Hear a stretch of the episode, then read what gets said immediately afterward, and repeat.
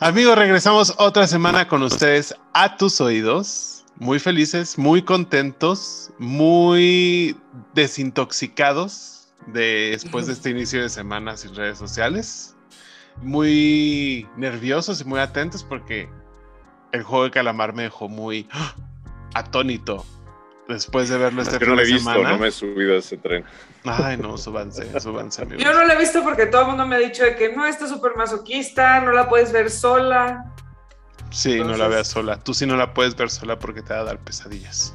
Me va a dar pesadillas, ya, ya tengo ahí un comprometido que lo va a tener que ver conmigo porque a mí me da FOMO todos los memes que han sacado y que yo no los entiendo y como buena millennial tengo que ser parte, necesito Sí, entenderlos. totalmente. Y con esto empezamos el episodio número 4 de la temporada 3 de Rápido Te Cuento.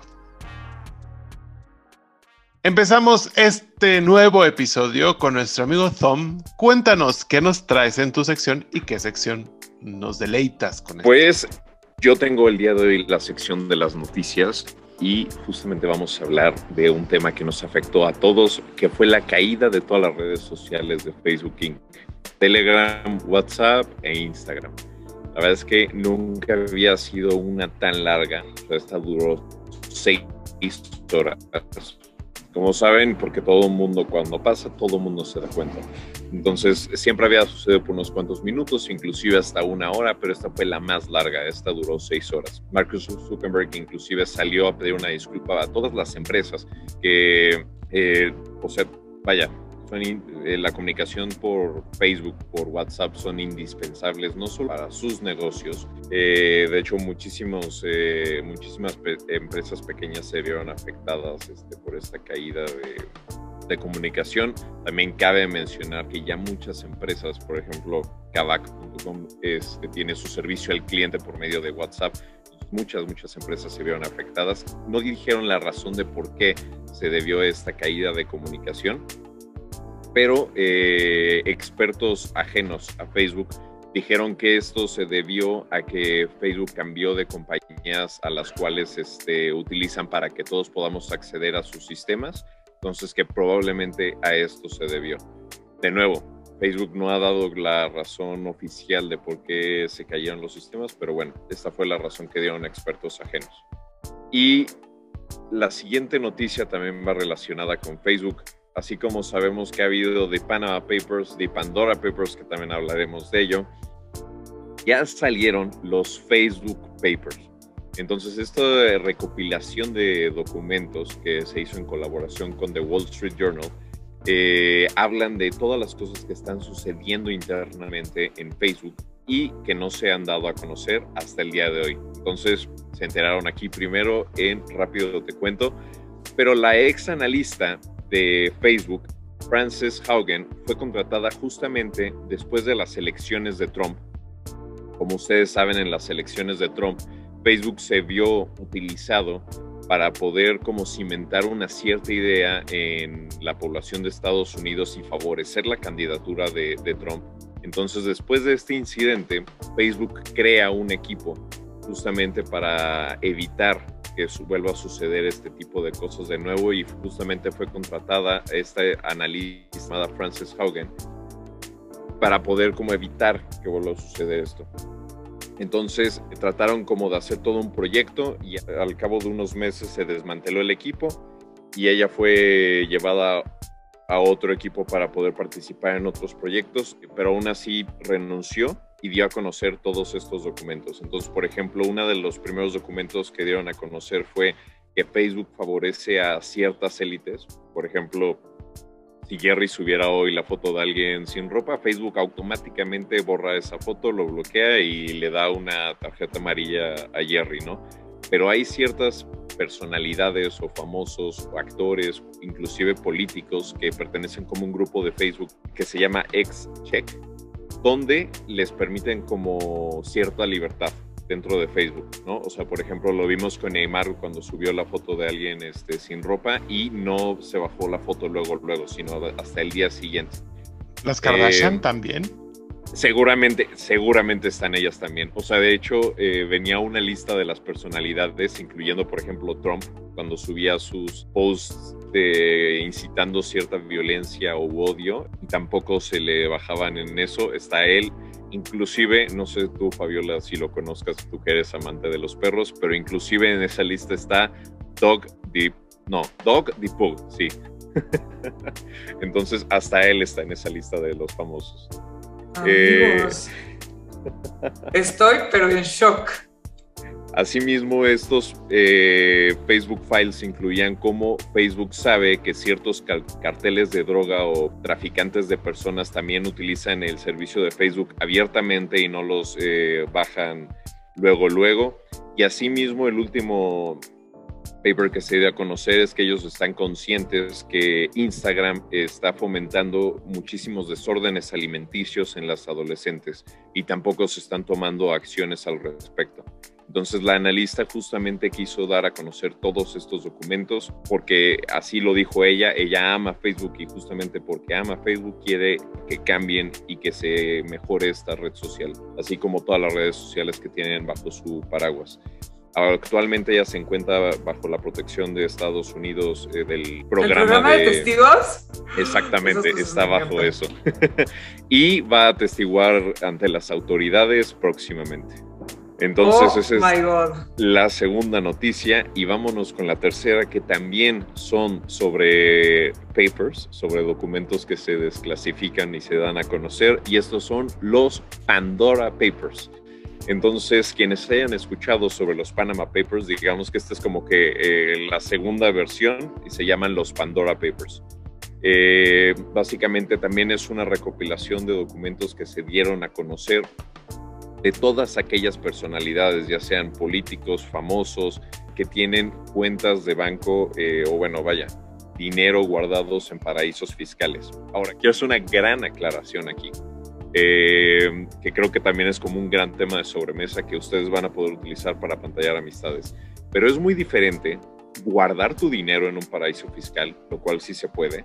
Entonces, por ejemplo, si Jerry, de su salario honesto, después de pagar el ISR, todos los impuestos que tiene que pagar, ya los pagó, ya le llega su dinero ya todo filtrado, que siempre duele mucho ver cuánto te quitan. Y él decide guardar ese dinero en un paraíso fiscal, eso sí se puede.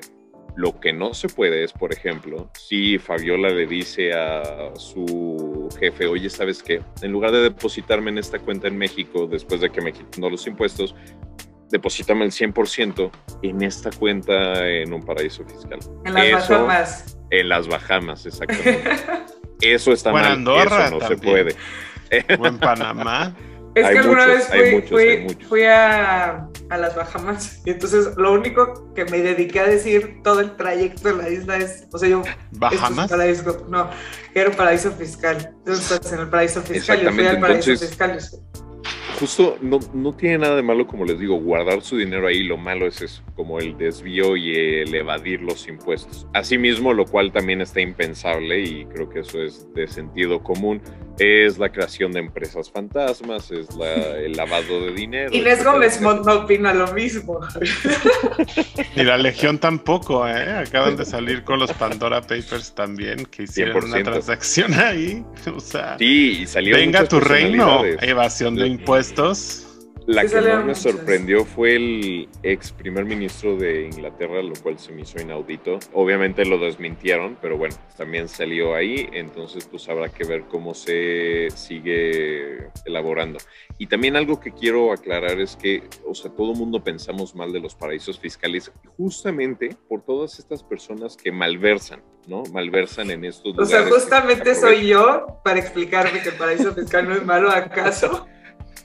Exacto, porque miren, les voy a poner un ejemplo que justamente vi y quienes no hayan visto la película de The Laundromat de Netflix, véanla, es muy buena. Pero por ejemplo, Dakota del Sur, dentro de Estados Unidos, es un paraíso fiscal. Porque existen muchos...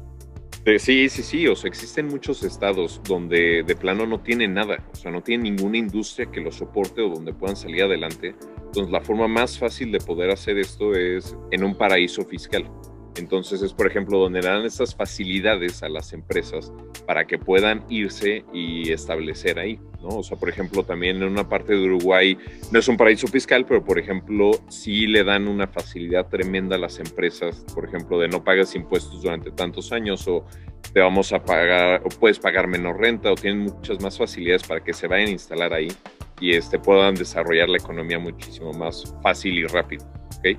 Pero bueno, de lo que sí no es inaceptable es todo el lavado de dinero, malversaciones, evasión de impuestos, etcétera.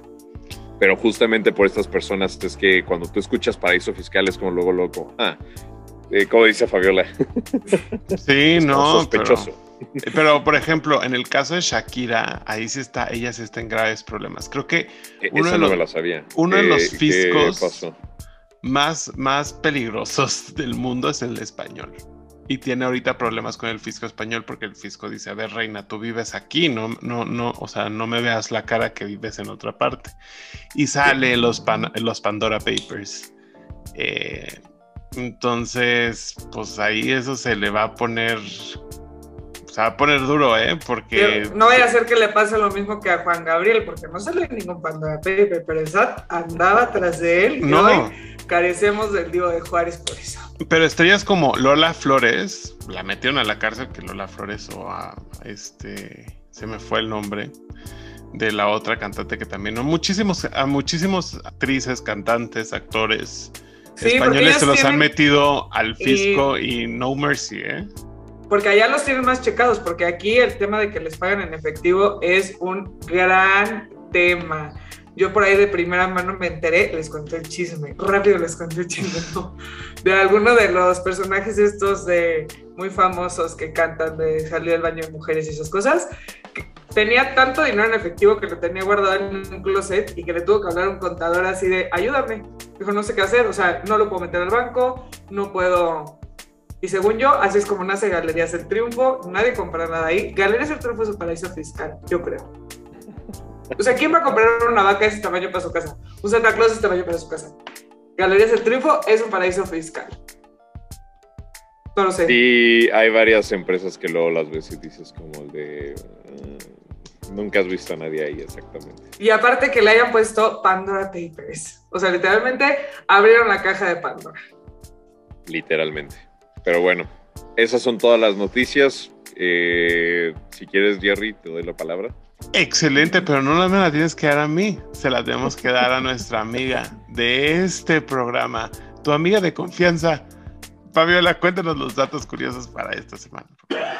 Amigos, es que yo estoy fascinada con todo lo que es el señor Thomas Crown, mejor conocido como novio, ha venido a aportar a este programa y yo no me podía quedar atrás porque ahora esto se ha vuelto una lucha constante por encontrar el dato más curioso, por encontrar ese dato que va a acabar apantallando e impresionando a todo el mundo y yo dije, voy a hacer mi honesto esfuerzo el día de hoy. Empezando por uno eh, que yo creo que todos podemos empezar a meditar para tomar decisiones, porque hoy les traigo para ustedes la hora más feliz de las personas. Y es que los científicos, o sea, no se los traje de aquí de inventado de una encuesta, porque esto es un estudio que se hizo en The Journal of Personality, donde entrevistaron a 5.547 personas de 20 países diferentes. Les preguntaron que cuál era el momento en el que ellos eran más felices y todos dijeron que era cuando recibían un cumplido, cuando pasaron una linda experiencia.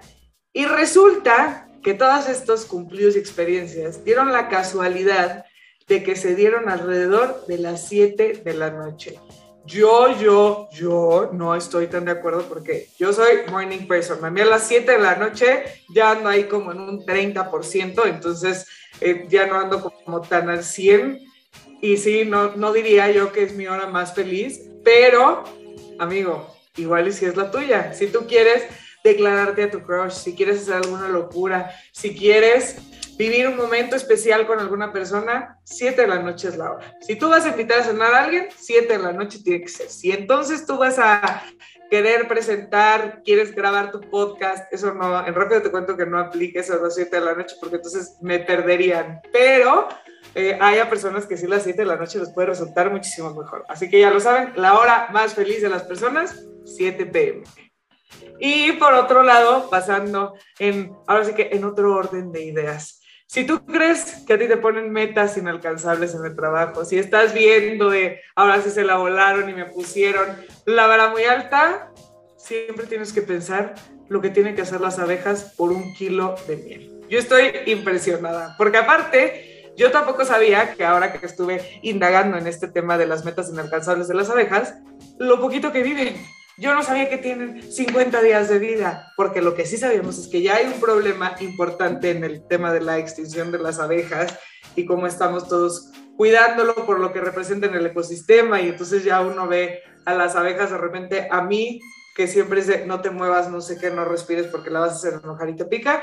Y ya uno pues tiene que respetar el espacio personal de la abeja, por más que la abeja no respete el nuestro. Pero aparte que viven 50 días, como les decía, para hacer un kilo de miel, las abejas tienen que recorrer 1.440.000 flores. Entonces ahí les va, porque aparte pues como que dirás 50 días, el recorrer estas flores. Eh, la abeja obrera recorre en total 40 kilómetros. Esto equivale a unos 200 mil vuelos. La velocidad del vuelo es de 22 kilómetros por hora. Y en estos viajes van visitando, o como se conoce el término científicamente, pero no me gusta ese tanto de se posa de flor en flor, no, va visitando 7000 flores eh, para producir 5 gramos de miel. O sea, nada. Entonces, sacando cuentas, esto significa que para producir un kilo de este nutritivo y delicioso alimento, es necesario que nuestra abeja obrera visite el millón cuatrocientos cuarenta mil flores y se necesitan 200 abejas, o sea, 200 abejas obreras para que nosotros podamos tener un kilo de miel. Y entonces, en días como hoy, sí voy a seguir respetando el admirable trabajo de las abejas para que nosotros podamos seguir degustando de la miel.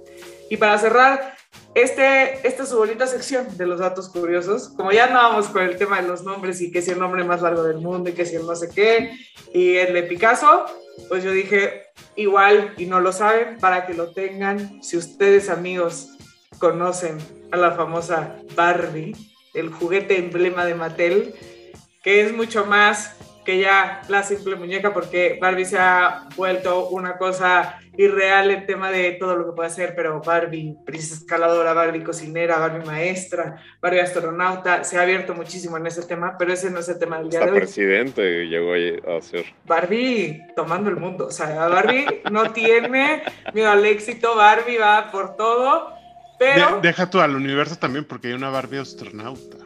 Sí, la Barbie astronauta, hay todo, hay todo, o sea, tú te puedes desempeñar como cualquier papel que Barbie, que Barbie, Barbie también ya hay Barbie enferma, porque sacaron unas Barbies, este... Barbie con COVID.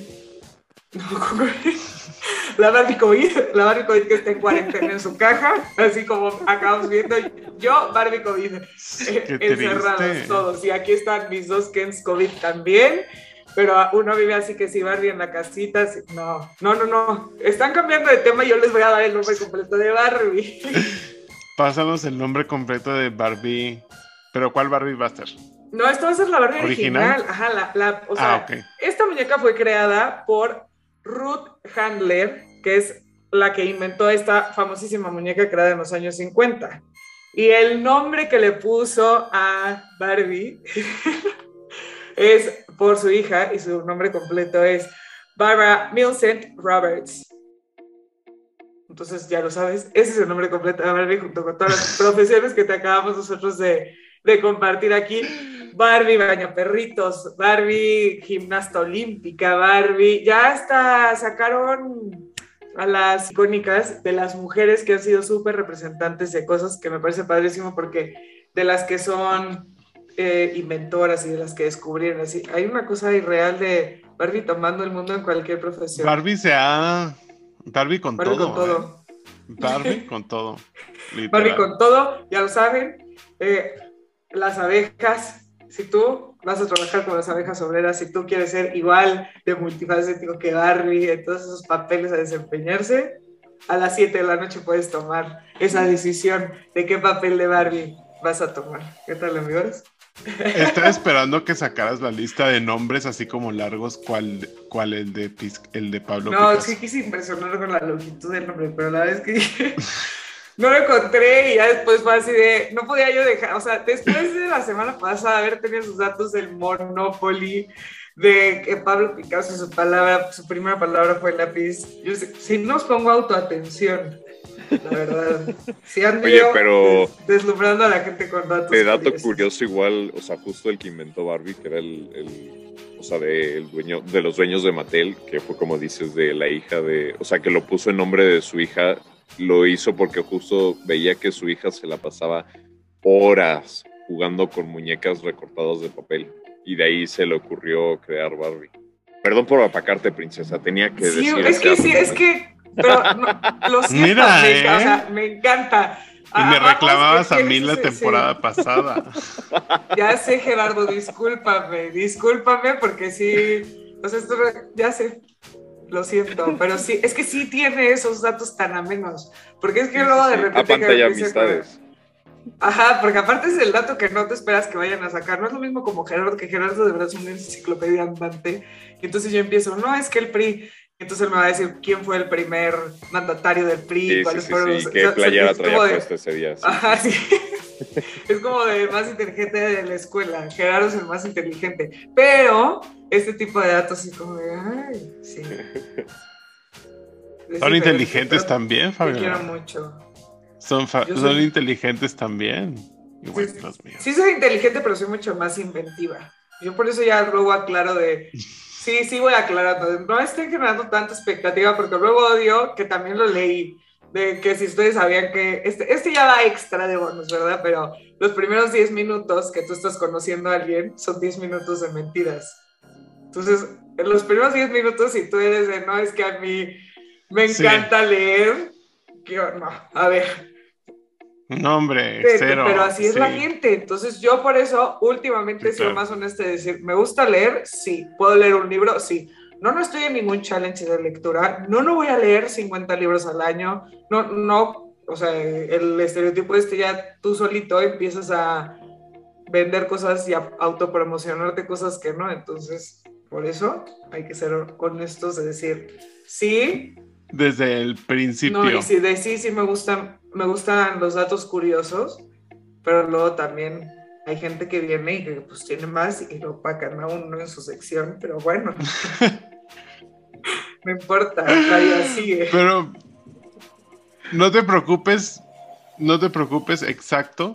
Pasamos a que la vida sigue y seguimos con la siguiente sección que son temas de sobremesa y que se los traigo yo, amigos, se los traigo yo. Y esta noticia, ya sabes que siempre te traigo noticias para ti, Fabiola. Y esta noticia otra vez va para ti. Es que en este perfil eso vamos, me llenas siempre de información y cuidas mis intereses. Gracias, Gerardo. Claro, claro, yo sé que vas a ir a este lugar y es que en el pueblo de Amelaco, en Querétaro, existen unas dunas con tonos rojizos, las cuales parecen como si estuvieras en Marte. Entonces, no tienes que ir al espacio para ir a ver dunas rojizas, puedes ir a Querétaro. El color es a causa de una gran cantidad de zinc que hay en la zona, lo que causa este tono rojo en las dunas.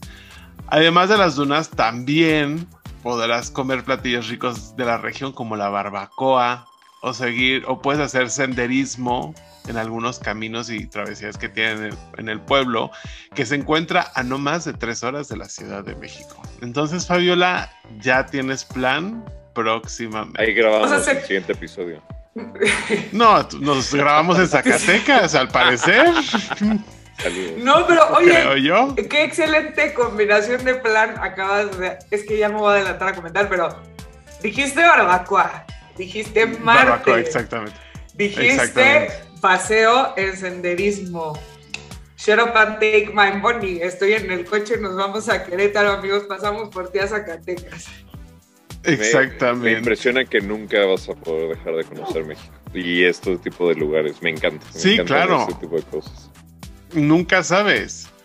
Y fíjense que les tengo otra noticia también muy espectacular, que una mujer marroquí dio a luz en un avión de Turkish Airlines eh, a su bebé, eh, mientras ella iba de Estambul a Chicago. se le rompió la bolsa cuando iban los 300 mil pies de altura. Pues, la tripulación en ese momento pues dijo, pues de seguro es una apendicitis, pero no, pues era que ya se le había roto la fuente y que estaba en trabajo de parto.